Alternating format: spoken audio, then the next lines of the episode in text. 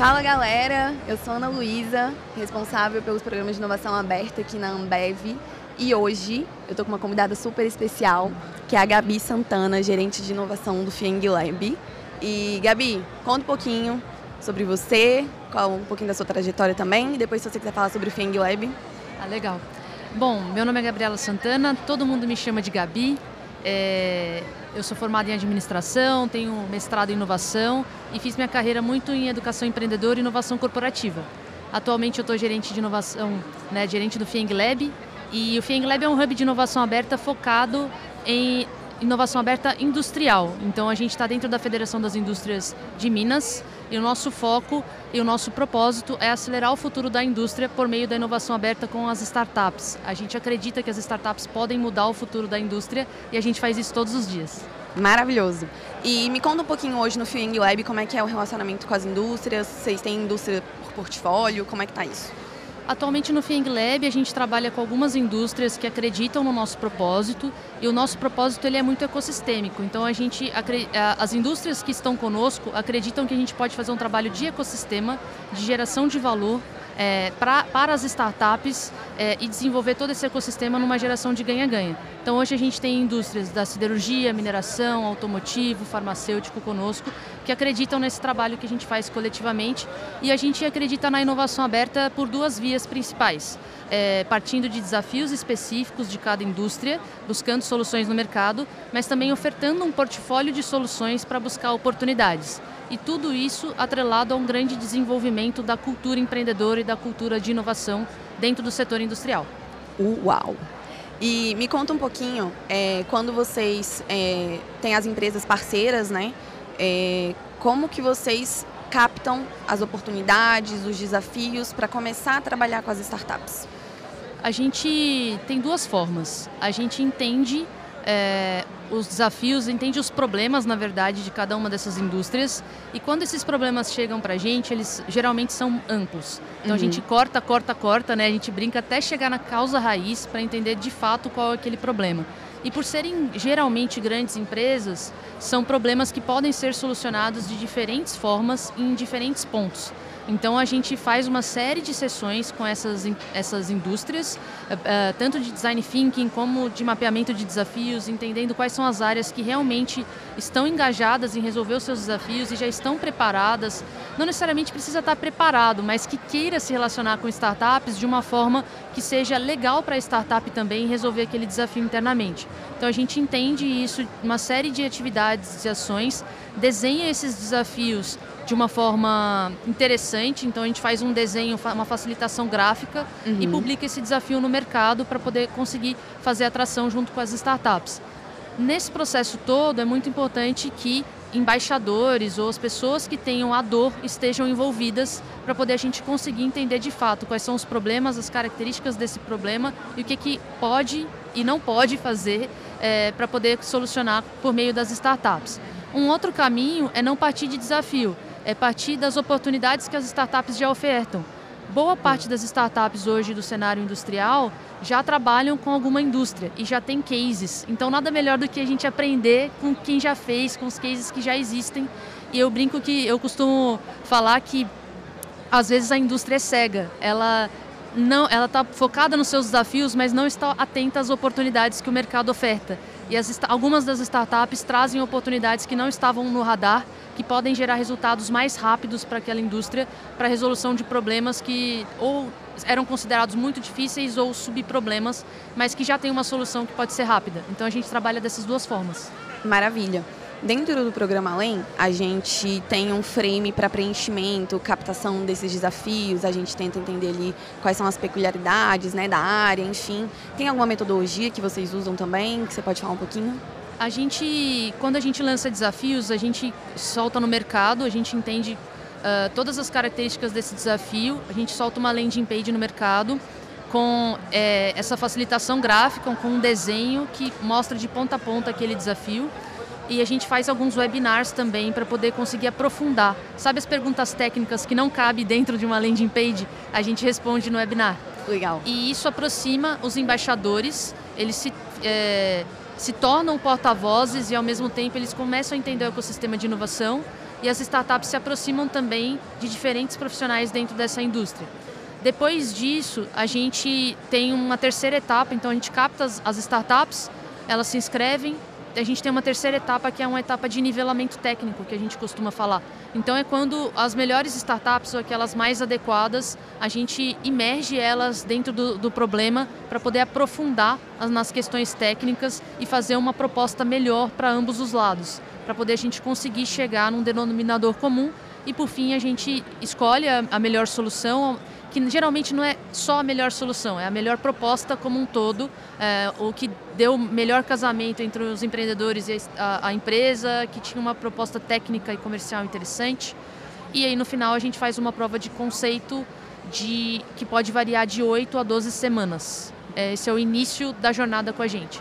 Não, sensacional. A gente vai falar um pouquinho mais POC mais para frente, mas só para eu voltar num ponto que você comentou aqui, você falou de captação de startups. É, e aí eu queria entender um pouquinho como é que vocês fazem isso, se é uma busca ativa, se vocês recebem inscrição e qual é o nível de maturidade dessas startups. Ok. A, a gente faz uma busca ativa, então a gente está o tempo inteiro prospectando e se conectando com startups. Então aqui no evento a gente se conecta, entende as startups que estão nascendo e que estão mudando pro, e vindo para o setor industrial. Mas a gente também tem uma base de startups que a gente já curou ao longo do tempo Boa. e a gente ativa essa base também. Então a gente faz as duas vias. Independente de por onde que que sai nessa ativação, a gente tem um formulário de inscrição. Como as startups mudam o tempo inteiro, é um formulário de inscrição que ela fez três meses atrás em algum desafio nosso pode não estar tá mais válido ou com muitas mudanças é, dessa startup, que então é válido ela se inscrever novamente, trazendo essas novas características. E aí, depois disso, a gente consegue fazer o funil aí de avaliação dessas startups. Então, a gente faz ativamente por redes sociais, por contato direto mesmo, pela nossa base de startups, mas a gente está sempre atualizando esses, esses contatos, porque as startups mudam o tempo inteiro. Sim. Então, a gente precisa é, atualizar para poder estar tá ciente de qual momento que a startup está. E sobre maturidade, depende muito do desafio. Uhum. A gente uhum. tem desafios que a gente entende que são desafios muito mais complexos e que exigem é, duas, três soluções para fazer uma governança de solução ali para conseguir resolver aquele desafio. Então, esses desafios às vezes não têm solução pronta no mercado, são desafios mesmo. São realmente disruptivos, né? São realmente disruptivos e exigem um cuidado maior, uma governança de inovação maior. Pode ser que não, não consiga ser é, solucionado com apenas uma solução, às vezes precisa de duas. Combinação. Exato. E tem desafios que são mais simples, que já têm soluções no mercado que consigam atender e gerar um resultado mais rápido. Então, depende. E aí é muito importante que, dependendo da maturidade da startup, dependendo do nível de complexidade do desafio, a gente consiga entender também com as indústrias e mostrar né, para as indústrias é, que determinada prova de conceito tem um caminho, quando feita de 8 a 12 semanas, depende da maturidade, do nível de complexidade, ela tem entregas diferentes. E esse é o grande desafio, porque nunca é igual, tudo depende na inovação, né? É então, então esse é o nosso desafio na questão da maturidade das startups. E é importante de colocar que as startups, às vezes, em produto, elas são muito maduras, mas às vezes comercialmente não. Relacionamento. Relacionamento não. Então, esse é um desafio também da relação startup-indústria nos programas de desafio e programas de apresentação e business development de startup com indústria. Boa. Então a gente está aqui, é, entendemos a oportunidade, o desafio da indústria, é, fazemos a captação da startup, entendemos ali a maturidade e como é que é, é feito esse primeiro contato da indústria com a startup. No programa Além, por que eu estou te perguntando isso, né? No programa Além, esse primeiro contato é feito numa fase de one-to-one, -one, onde as startups fazem pitch ali, as empresas entendem um pouquinho mais a solução delas, a gente brinca que até um primeiro date seria assim, antes de fazer é, o relacionamento de fato, né? Como é que isso acontece dentro do Fake? Legal. A gente faz um pouquinho diferente. Depois que a gente capta as soluções no mercado, elas se inscrevem, a gente fechou as inscrições, a gente faz uma avaliação com diferentes profissionais da indústria dessas inscrições. Então, o primeiro Boa. contato é os profissionais, então depende, tem indústria que envolve 10 profissionais, tem indústria que envolve 50. Tem essa então, variação, né? Tem essa variação. A gente também faz essa avaliação e aí depois disso vai para o one-to-one. Então, fez a avaliação, Vai. E aqui fez a avaliação, aí a gente vai para o nivelamento técnico. Aí esse nivelamento Tá. técnico é uma reunião específica de trabalho para cada uma das startups. Legal. Então, cada uma das startups tem momento com ah, os profissionais técnicos para perguntas e respostas. E geralmente a gente faz duas a três reuniões desse tipo para poder conseguir ajustar e azeitar, vamos colocar Uhum. assim, o relacionamento e também para já diminuir alguns dos ruídos que podem vir na fase de POC. Geralmente tem, ocorre muito ruído de comunicação na fase de POC. Uhum. Então a gente traz um pouco para antes fazendo essas reuniões e entendendo como é que é o relacionamento dessa startup com aqueles profissionais da indústria para poder a gente conseguir entender se vale a pena ou não essa startup se relacionar com aquela indústria, porque é tudo sobre comportamento também no final das contas. Então a gente tem essas reuniões, são duas ou três reuniões eh, de nivelamento técnico. Enquanto isso a startup vai fazendo tipo as sua, atualizações da sua proposta, Uhum. para ver se ela conseguiu compreender bem o problema e compreender o desafio também comercial e se eh, a forma como ela está colocando a, a venda, né, como é que vai ser feito, também é possível para dentro daquela indústria, porque às vezes você quer cobrar uma mensalidade, mas a indústria não consegue contratar ou demora para contratar. Então essas reuniões são para isso. Legal. É, eu acho que tem um- uma simila- similaridade entre os programas. A gente faz esse, esse pitch e depois tem a imersão, que eu acho que é um pouco como É. você comentou dessas reuniões de nivelamento técnico. Aqui seria para fazer já o desenho da proposta do piloto. E aí, vamos fazer o piloto. Chegamos no momento ali, assinou o contrato, assinou o NDA, enfim. É, começamos o piloto, você comentou que são de 8 a 12 É, são, Semanas. a gente faz provas de conceito de 8 a 12 semanas nos nossos desafios. É, o que, que geralmente acontece? A gente faz uma reunião de abertura de prova de conceito, então uma reunião para alinhar todo mundo. Então, beleza, assinamos o contrato. Geralmente esse contrato demora um pouquinho para ser assinado. Tem indústria que consegue assinar em 5 semanas, tem indústria que consegue assinar em 16 dias. Então, quanto mais rápido, melhor, porque está tudo fresco na cabeça. Quando demora, é mais complexo vai se perdendo no... vai se perdendo. E aí pode alguém estar de férias ou pode acontecer alguma coisa. Então, primeiro a gente faz uma reunião de abertura de prova de conceito e a gente tem uma planilha de acompanhamento da prova de conceito. E a gente sempre no começo a gente já agenda todas as sprints que a gente vai fazer Perfeito. e já coloca na agenda tanto dos embaixadores de inovação, das pessoas técnicas responsáveis por aquela prova de conceito, ah, quanto na agenda das startups e a gente sempre está presente. Então, ah, vão ser oito semanas, a gente às vezes faz de 15 em 15 dias uma reunião. Uhum. Para quê? Porque a gente percebeu que um dos maiores riscos era a comunicação, então a gente alinha todo mundo e fala, bom, quais, o que, que a gente vai fazer em cada uma dessas sprints? Já tem mais ou menos acordado para poder a gente conseguir fazer de 8 a 12 semanas o que estava previsto. Mas é claro que dentro de uma prova de conceito ou piloto, o que, que a gente coloca? Para não ter a POC interminável, a gente coloca prazo fixo e escopo variável. Se a gente encontrou alguma dificuldade ali no meio do caminho, a gente varia o que vai ser feito em cada sprint, porque é sempre uma surpresa. Mas a gente sempre já marca as reuniões para todo mundo ter o compromisso, não aparecer uma coisa que, ah, não vou ficar, vou ficar um mês em- sem contato com a indústria ou sem contato com a startup, se perde, aí já perdeu um mês. E, e a gente sempre está na mesa e vai acompanhando essas sprints. Então, ao final de cada sprint, a gente meio que pontua e coloca os para-casas para os dois lados. E na próxima sprint a gente revisa isso eh, e vai verificando o escopo se a gente está conseguindo. Sempre tendo em mente que uma prova de conceito ou um piloto, mas principalmente uma prova de conceito, tem uma hipótese a ser validada.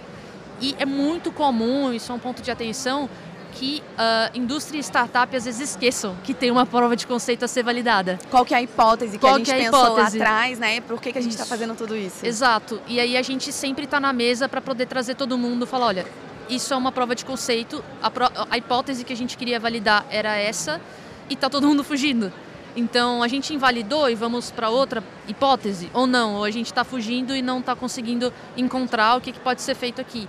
É uma forma que a gente tem de diminuir os riscos e os ruídos de comunicação que tem entre uma grande empresa e uma startup que pensam completamente diferentes. Não, sensacional. Eu tenho várias perguntas aqui. É, uma delas é o que, que você já viu de boa prática nesse relacionamento entre startup e indústria é, durante a realização do piloto? Você comentou já de reuniões, acompanhamentos mais próximos, é, lembrando de sempre da onde a gente veio e por que, que a gente está fazendo isso. O que mais que a gente tem? É, a gente costuma praticar é colocar ritmo e método. Então, se tem método e coloca ritmo, funciona. E, é importante avisar desde o começo para todo mundo que pode dar errado.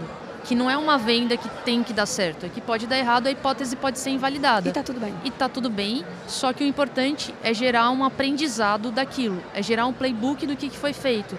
Porque pode ser que esse problema seja retomado dali a um mês ou daqui a dois, três anos, você não sabe. Uhum. Mas é bom que aquilo, aquilo esteja dentro registrado da empresa, porque é muito, as empresas são muito grandes, então é muito, muito comum se perder. Outra coisa que é importante é a comunicação estar tá muito alinhada. Então, é sempre que tiver alguma dúvida, perguntar e não deixar é, ir com a dúvida embora para casa, porque as relações elas são sobre ter confiança no trabalho um do outro. E se, a gente não está conseguindo se organizar e, e, não estamos falando a mesma linguagem, é, dá problema.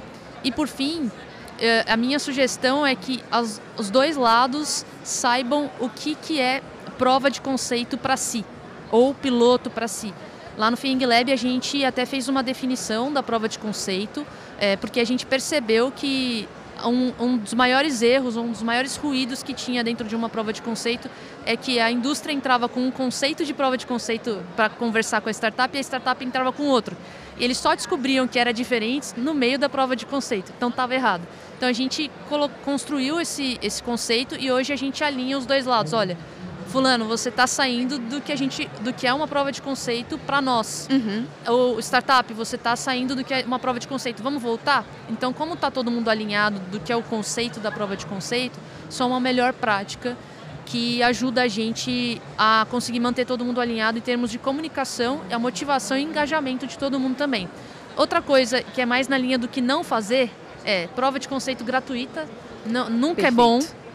Nunca é bom. E a prova de conceito interminável, que assim, nunca estou satisfeito com essa prova de conceito, também nunca é bom. É, para a gente entender porque aquela hipótese não foi validada. Então a gente precisa aceitar que também tem esses, acontece né, esse uhum. aprendizado, mas seria isso. Esse ponto que você comentou da, das startups fazerem piloto 0800, não, não, não tem lógica isso. Você está matando a startup ali, né? Desde isso, não só matando a startup, como também gerando zero engajamento da indústria. Uh, já chegou uma startup para a gente uma vez que falou assim, galera do Fing Lab, eu já fiz 15 provas de conceito de graça e nenhuma vendeu.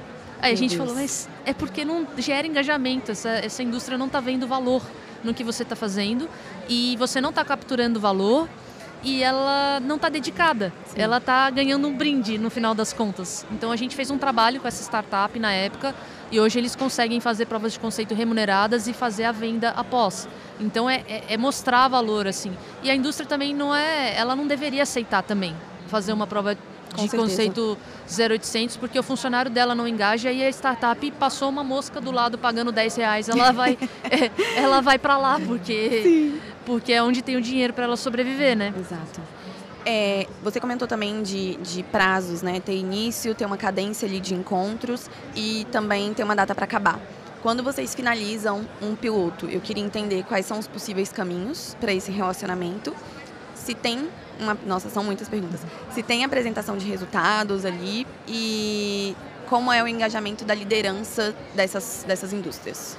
Tá. Uh, ao final, a gente monta um business case e geralmente qual que é a nossa preocupação no início de uma prova de conceito? É que a gente consiga medir o que a gente chama de T0, né? É uhum. É medir os problemas e os indicadores no início, para no final a gente ter o, os indicadores mensurados e conseguir valorar isso. É, geralmente, uma prova de conceito ou um piloto, de duas uma, ou quer diminuir custo ou aumentar a receita né, com novos negócios. E como é que a gente pode valorar dessa forma para virar um business case e gerar discussão dentro, dentro da empresa. Construindo esse business case, aí vai ser feita, aí dentro dessas organizações geralmente é feita uma defesa de todas as provas de conceito ou dos pilotos para definir aqueles que vão seguir. Uhum. E é muito comum é, irem, é, como são geralmente indústrias globais que a gente trabalha, é muito comum para ir para comitês globais também. Então o nível de complexidade aumenta. Uhum. É, e aí se faz uma pesquisa para ver se tem outras ou em outras unidades alguma coisa parecida. Se não tiver, aí começa uma negociação mesmo de como pode escalar e como pode fazer o passo a passo é, é, dessa, dessa escala, né? Aí a gente tem três sugestões, é, uma do que não fazer, uma que dá para fazer mais tranquilo, mas o que a gente considera melhor. Quando vai escalar essas soluções, tem a sugestão de ir linearmente, então vou de uma unidade para outra unidade, depois para outra. Tem a sugestão que é tipo que, do que não fazer, que é tipo, ah, vou de uma para muitas ao mesmo tempo. Isso geralmente não dá certo porque as startups não têm escala para isso, precisa uhum. ir aprendendo e ajustando. O que a gente recomenda é fazer uma escala geométrica. É, de 1 para 2, depois para 4, depois para 8 unidades. Unidades, ou chão de fábrica, ou áreas, depende da unidade, né, do que está sendo trabalhado Sim. ali é, 8, 16, e aí crescendo, porque aí dá oportunidade para a startup crescendo junto com o projeto Aprendendo. e criando essa, essa estrutura. A liderança, é, idealmente, tem que estar envolvida desde o começo. Ela tem que dar esse aval desse investimento para poder depois ela também conseguir cobrar isso e conseguir acompanhar. Então é muito importante que pelo menos gerentes e diretores conheçam dessas provas de conceito e saibam desses problemas, mas que deem total autonomia para o time de inovação ou para os times técnicos conduzirem essas provas de conceito e depois só avaliarem os resultados do ponto de vista de negócios. Perfeito. E aí eu queria entender com você qual que seria é, os pontos focais dentro das indústrias? São o é o time de inovação, é o time técnico ali que está com a dor, com aquele desafio? Quem que é o ponto focal que vocês se conectam? É, geralmente inicia com o time de inovação, uhum. mas a gente envolve, por entender que é educacional também, a gente envolve o time técnico. Como a gente acredita e qual que é a nossa metodologia? A gente acredita numa tríade. É, a gente inicia gerando resultados rápidos com o time de inovação, por meio de oportunidades ou por meio de desafios. Só que só isso não gera resultado para a organização. Então a uhum. gente tem que fazer também um trabalho junto de capacitar as áreas técnicas para elas não virem com o não como primeira resposta, para elas virem mais abertas a se relacionar com as startups, entenderem é, o que, que é. Porque imagina assim, vou dar um exemplo. Ah, beleza, vamos colocar aqui, estou falando com um colaborador, eu vou falar assim, ó, vou colocar uma solução de IoT aqui. Mas o que, que é IoT? De AI, mas o que, que é AI? É, só para dar um exemplo simples, e a Sim. gente fala um dialeto diferente na área da inovação. O startupês. O startupês, cheio de palavra em inglês. E, e, as pessoas ficam resistentes, porque elas realmente não sabem. Estão mexendo no meu barraco, mas eu não sei o que, que é isso. Uhum. Então a gente faz um trabalho de capacitação envolvendo esses embaixadores, envolvendo as pessoas, para conseguir mostrar que não está ali para destruir, mas sim para criar valor. Deixa eu só te perguntar, esse processo é feito antes da conexão com a startup ou paralelo? É paralelo. Ah. É um processo de educação que a gente faz paralelo e que a gente chama inclusive de trilha de aceleração da indústria. É a gente acelerar a indústria para estar tá mais aberta a se conectar com as startups. E aí um, um último pilar aqui, que são os três, né? Resultado, capacitação, é sensibilização. É conseguir furar a bolha da inovação dentro da organização. Porque geralmente a área de inovação tem um mote que é assim, trabalho com quem quer trabalhar comigo. Então eu trabalho com as áreas mais próximas, quem já está mais fácil da gente conseguir sensibilizar. Só que para gerar resultado de fato da inovação para o acionista, é necessário a gente sensibilizar uma organização de mil, dez mil, quinze mil funcionários ou mais.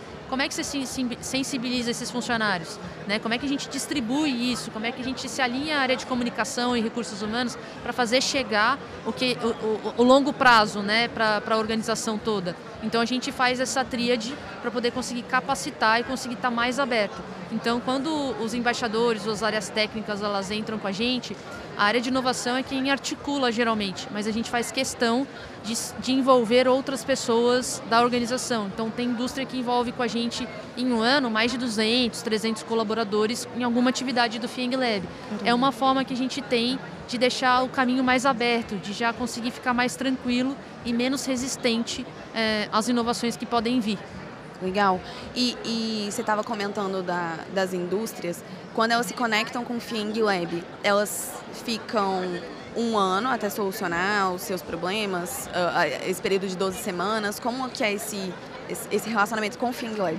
As indústrias que são nossas parceiras, a gente chama de indústrias do futuro. Uhum. Elas têm, elas ficam conosco em ciclos de 18 em 18 meses, Legal. em que a gente acredita fazer tudo com tudo dentro. A gente acredita em fazer desafio, apresentar oportunidades, fazer essa aceleração é, comportamental e cultural dentro da indústria além de promover uma intensa conexão com o mercado, fazer abertura de ecossistema, mostrar o que, que é de fato investir no ecossistema. Uhum. E a gente tem outras indústrias, e isso a gente faz de forma gratuita, que elas podem se conectar ao nosso portfólio de startups. E isso Olha é constante. Só. Então a gente é, tem speed datings, a gente acelera né, 50 startups B2B para a indústria, focadas em soluções industriais, e a gente apresenta essas startups para mais de 100, ano passado foram para mais de 100 indústrias. Caramba! Então a Ambev vem, se conecta com as nossas startups para fazer negócio, e a gente apresenta para indústrias de todos os setores.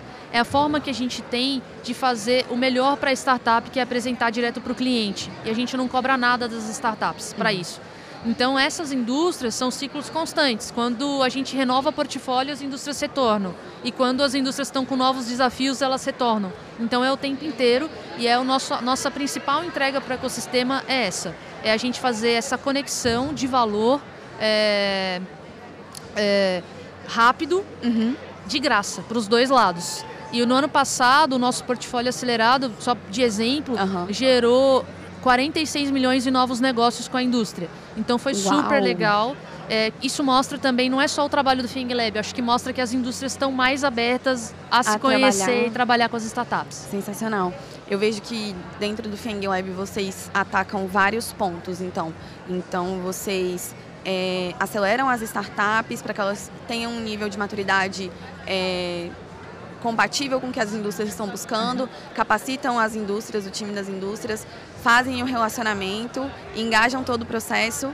E o que eu quero resumir aqui, acho que mensagem final, que, eu, que a gente também tem trabalhado dentro disso na Ambev, no, principalmente no programa LEM, é que a inovação ela tem metodologia e ela tem processo, não é uma coisa que a gente está é, fazendo ali da cabeça, né? Isso, perfeito. Eu costumo brincar que a gente não tira as coisas do sovaco. tipo, tem metodologia, tem método, tem ritmo e tem gente muito especializada para fazer. Não é só falar assim, não é brincadeira mais a inovação corporativa. Ela tem uh, fundamentos e ela tem pessoas que são capazes de transformar e pensar o futuro da, da, daquela organização agora. E o mais importante é que ela tem características para poder acreditar que comportamento empreendedor é importante também para dentro da organização. Você, não adianta ter o um melhor método se você não tem gente que tem comportamento empreendedor para conseguir mudar algumas coisas dentro da organização e mudar essa cultura e que vem junto com o método, né? Que é os aprendizados das especialidades vem junto à cultura também da gente reorganizar uma organização que já é grande, que já teve sucesso no passado, mas que no futuro precisa mudar aos poucos. Gabi, sensacional. A minha vontade é de pegar um caderninho, depois ouvir esse podcast de novo e anotar várias coisas que você foi falando aqui. Muito bacana. É, queria que você desse um recado final para a indústria que está começando a, a, caminhar nesse relacionamento com startup e seu recado final. É, acreditem, assim, parece que não dá resultado no começo, parece que é bagunça, porque empreendedorismo, inovação dá trabalho e faz bagunça também, Verdade. porque ele provoca, mas acreditem e façam provocações internas. Assim, eu acho que isso é importante. É, não duvidem do potencial da indústria é, de se reinventar, mas também não tenham medo de começar a fazer isso agora. O quanto antes a gente começar a fazer, o quanto antes que a indústria vai começar a ver é, os inícios dos resultados, primeiros comportamentais, depois resultados financeiros, depois resultados de fato para o acionista. O resultado para o acionista, que é o que todo mundo busca, que é o ROI da inovação, ele não vem rápido, ele vem com consistência, metodologia, ritmo e método. Então, não podemos ter medo de inovar, mas também a gente precisa provocar internamente bastante coisa. E para as indústrias que estão iniciando com o relacionamento com startups, o Fing Lab está de portas abertas. Boa. A gente tem startups maduras, startups com cases, para vocês olharem o nosso cardápio de opções em diferentes formatos, em diferentes entregas é, e levarem para a indústria de vocês sem compromisso, de forma gratuita. A gente faz isso para o ecossistema de inovação, entendendo que uma indústria, quando contrata uma startup, é, a, a, startup aprende, a indústria aprende e é bom para todo mundo. e esse é o nosso propósito. Total. Obrigada, Perfeito, viu? Gabi. Obrigada a você. Muito bom. Super bom conversar com você. Excelente, é um prazer enorme. Obrigada pelo convite e parabéns pelo trabalho de vocês. Obrigada, Gabi. Fechamos?